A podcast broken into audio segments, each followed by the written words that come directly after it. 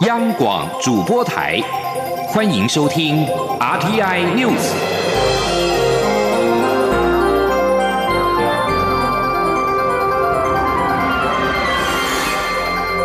听众朋友您好，欢迎收听这节央广主播台提供给您的 RTI News，我是张顺祥。首先把新闻焦点关注到是美国跟北韩的谈判。北韩首席的谈判代表金明吉五号表示，平壤和华府为结束持续数月来的僵局，而在瑞典首都斯德哥尔摩举行的工作层级会谈已经破局，并且怪罪美国缺乏弹性。美国国务院对北韩特别代表毕根率领的谈判团与北韩外务省巡回大使金明吉带领的北韩官员。五号举行数个月来首次的核子会谈，期盼能够化解双方因为非核化争端而陷入的对峙僵局。金明吉在驻斯德哥尔摩大使馆外告诉记者说，会谈的另一方不愿意放弃他们的老旧观点跟态度，这场谈判没有符合我们的期待，因而最终是破局。美国国务院则表示，这番评论没有能够反映出超过八个半钟头会谈的内容跟精神。华府已经接受瑞典邀请，在未来两周内重回瑞典，与北韩进行更多协商。国务院发言人欧塔贾斯说，美方带来了有创意的想法，并且和北韩当局进行了良好的会谈。但金明吉淡化了美方的说法，表示美国并没有把任何东西带到谈判桌，这令北韩非常的失望，也降低了谈判热情。德国民众发起与台湾建交的请愿案，日前已经跨越了五万连数的门槛。针对外界有关此案可能是我驻德代表处推动的说法，外交部表示这是德国民众的自发行为，我政府并未涉入，但欢迎任何有助增进台德关系的公开讨论。外交部并且强调，德国是我在欧盟重要伙伴，未来将持续强化双边的实质友好关系。请听央广记者王兆坤的采访报道。外交部发言人欧江安表示，德国民众发起与我国建交请愿案，是德国民众的自发行为，且试涉德国的国内法治程序，我国政府对此表示尊重。欧江安指出。德国是我国在欧盟的重要伙伴，两国合作交流日益深化，台德双方将在既有基础上持续加强实质友好关系。他说：“这个是一个德国民众的自发行为哦。外交部跟我驻外管处，我们欢迎任何有助于增进台德关系的公开讨论，但是我方尊重德国的国内法制程序，不会介入。”外交部表示，这项请愿案达到联署门槛后，并无法律效力。也尚未进入德国国会的讨论程序，后续要等德国国会请愿委员会审议，需要至少各两名执政党及反对党的代表参与审查。目前尚无审议时间表。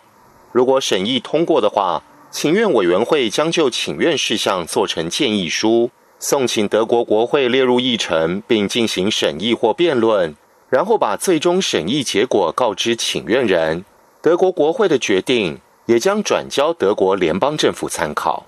中央广播电台记者王兆坤台北采访报道。交通部观光局向立法院交通委员会提出报告，表示，二零二零年度仍然期盼能够达到两大关键的绩效指标，分别是来台湾的旅客达到一千一百三十九万人次，以及国人国内旅游人次达到一点八亿人次。立法院交通委员会七号将审查二零二零年度中央政府总预算案关于交通部观光局以及所属单位的预算。观光局长周永辉所提业务计划以及预算编列的书面报告已经送到立法院。周永辉在报告当中表示，将透过开拓多元市场等五大策略，打造台湾成为亚洲优质的旅游胜地。周永辉表示，观光局及所属二零二零年度岁初预算编列新台币三十三亿多元，较上年度法定预算数二十七亿多增加了五亿多，或者是百分之十九点五五。双十国庆即将到来，国防部今天上午出动了 UH 六十 M、S 七十 C、AH 六十四 E、AH 一 W 等各型的直升机，以及象征国机国造的 IDF 金国号战机、AT 三教练机，进行了国庆前的最后一次预演。各式机型通过总统府上空，吸引了不少军事迷卡位抢拍。而国庆当天，雷鼓小组将会释放彩烟。国庆日当天，除了规划海军陆战队特勤队、宪指部快反连、陆专鼓号乐队、三军乐仪队在总统府前参加演出之外，届时将有各型的直升机以及战机在空中以分列式通过总统府的正上方。为让国庆典礼能够完美进行，国防部近期开始进行各项的预演，包括了二号进行的空中半兵力预演教阅，六号的空中全兵力预演教阅，而六号上午七点则是国庆典礼前最后一次空中的全兵力的预演教阅。关注天气的新闻，中央气象局今天表示，随着东北风一波波南下，北台湾跟东台湾未来一个星期，每隔一两天就会迎来一阵阵湿凉空气，秋意逐渐来袭。至于在今天凌晨两点刚刚生成的台风哈吉贝，目前距离台湾还很远，预估十一号才会往西抵达琉球，并且北转日本，对台湾不会有直接影响。记者吴丽君报道。台湾这两天在东北风影响下，北部及东半部云量都比较多，偶尔也会有些飘雨的情况。尤其宜兰及恒春半岛附近，六号整天都会有些断断续续的降雨，雨势甚至有机会接近大雨等级。其他地区则是多云到晴的天气，只有山区午后会有些零星短阵雨。也因此，气温方面，中南部高温还是可以来到摄氏三十到三。三十三度，早晚低温则维持二十四度左右。北部河东半部早晚低温大约是二十三度，白天高温只有二十八九度，感觉比较舒适。预估未来一周大约每隔一两天就有一波东北风增强，因此五号、六号这波东北风过了之后，七号东北风就会稍微减弱，但是八号、九号东北风又会再度增强，迎风面地区也。会再度进入多云、偶尔飘雨的天气。所幸国庆日当天天气又会稍微好转。气象预报员朱美玲说：“那国庆日这一天呢，大致上是东北风稍微有一点减弱的过程。那所以说，我们迎风面这边呢，天气上可能会比九号稍微好转一点点。至于今年西北太平洋上第十九号台风哈吉贝，较原先预估提早在六号两点生成。不过目前台风中。”中心还在台湾以东三千多公里的海面上，预估双十国庆后就会发展为强烈台风。不过届时北转扑向日本的几率较高，对台湾应该不会有直接的影响。朱美玲说：“未来的话呢，它大致是朝一个西北西的方向在移动，在周五左右的时候会来到琉球南方附近海面。那在这个时候呢，就会逐渐的北转，所以说侵袭台湾的几率是比较低的。不过后续的路径上，可能还需要后续的观察。至于十一二号连假期间，受到台风逐渐靠近以及北方系统的影响，东北风又会再度增强。此时，台湾附近海面也要留意长浪出现。中央广播电台记者吴丽君在台北采访报道。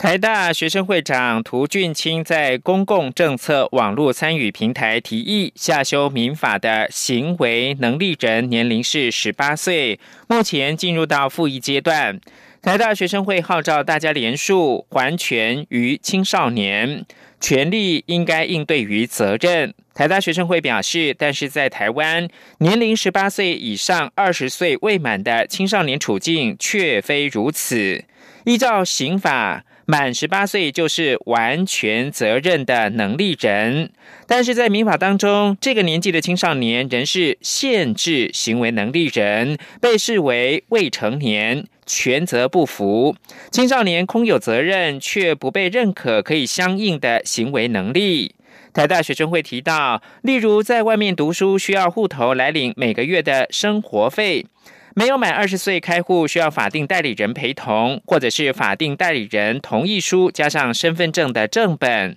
而申请助学贷款的时候，也需要法定代理人的同意。同样是跟权利有关的是香港的蒙面法。根据香港电台报道。港铁表示，今天重开四十五个车站，其余四十八个车站继续关闭，列车服务提早到晚上九点结束，以腾出更多时间让团队继续剩余的修复工作。此外，港铁表示，如果车站再次受到破坏，不排除要进一步延长暂停服务时间，影响到隔天的列车服务。香港政府四号引用紧急法颁布了禁蒙面法，导致香港十四区当天晚间爆发了抗议事件，导致严重的警民冲突，大量车站遭到暴力破坏以及蓄意的纵火。港铁五号停止列车服务。此外，多个港铁商场依旧关闭，而且经过激烈示威者破坏，超过百分之十的自动柜员机受损，不能运作。担忧抗争持续或者是扩大，许多闹市商店今天也拉下铁门，街上是一片冷清。香港宣布实施禁蒙面法之后，香港多区上演了冲突场面。一名十四岁的示威少年四号晚间在元朗遭便衣警员开枪射击，警方在五号表示，中枪的十四岁少年因为涉嫌参与暴动和袭警遭到逮捕。另外，有二十四名香港民主派的立法会议员向法庭申请临时禁制令，要求暂缓实施禁止蒙面规例，直到立法会开会审议，并就特首林郑月娥会同行政会议运用紧急法提出司法复核，而高等法院今天上午正开庭处理当中。焦点关注到美国总统川普被控以政治利益施压乌克兰，调查他的政治对手。民主党议员已经发出传票，要求白宫交出相关的文件。美国国务卿蓬佩奥五号指责民主党的做法是骚扰，而在此同时，据传潜在的第二位吹哨者正考虑是否要挺身而出进行举报。蓬佩奥指控以民主党为首的国会委员会对国务院雇员进行骚扰，并且滥用权力，不是透过国务院律师，而是直接接触他们，要求提供文件。蓬佩奥并称这起弹劾事件是愚蠢的把戏，认为此事分散了人们对改善生活和经济成长等重要议题的关注。一名吹哨者举报，川普在七月二十五号与乌克兰总统泽伦斯基电话当中，施压对方调查他的政治对手，也就是民主党总统参选人拜登及其子杭特。由民主党掌控的众院已经宣布正式对川普发动了弹劾调查。纽约时报四号晚间引述两名知情人士报道，可能有第二位吹哨者出现。据指出，这是一名情报官员，是检察长艾特金森就最初的吹哨者提供的指控所询问的人之一，而这个人还在考虑是不是要正式的提出举报。最后提供给您是埃及五号表示，与苏丹和伊索比亚就一座要价四十亿美元的尼罗河水坝举行的会谈已经陷入僵局，并呼吁国际社会加入调停。雄伟复兴大坝的新建是在二零一二年宣布。这个由伊索比亚在尼罗河盖水坝的计划，是这个非洲之角国家争取成为非洲大陆最大电力出口国的核心。但埃及担心这座水坝将限制尼罗河的流动。尼罗河是这三个国家的经济命脉，从伊索比亚高地通过苏丹沙漠，再到埃及的农田跟水库。新闻由张顺祥编辑播报。这里是中央广播电台台湾之音。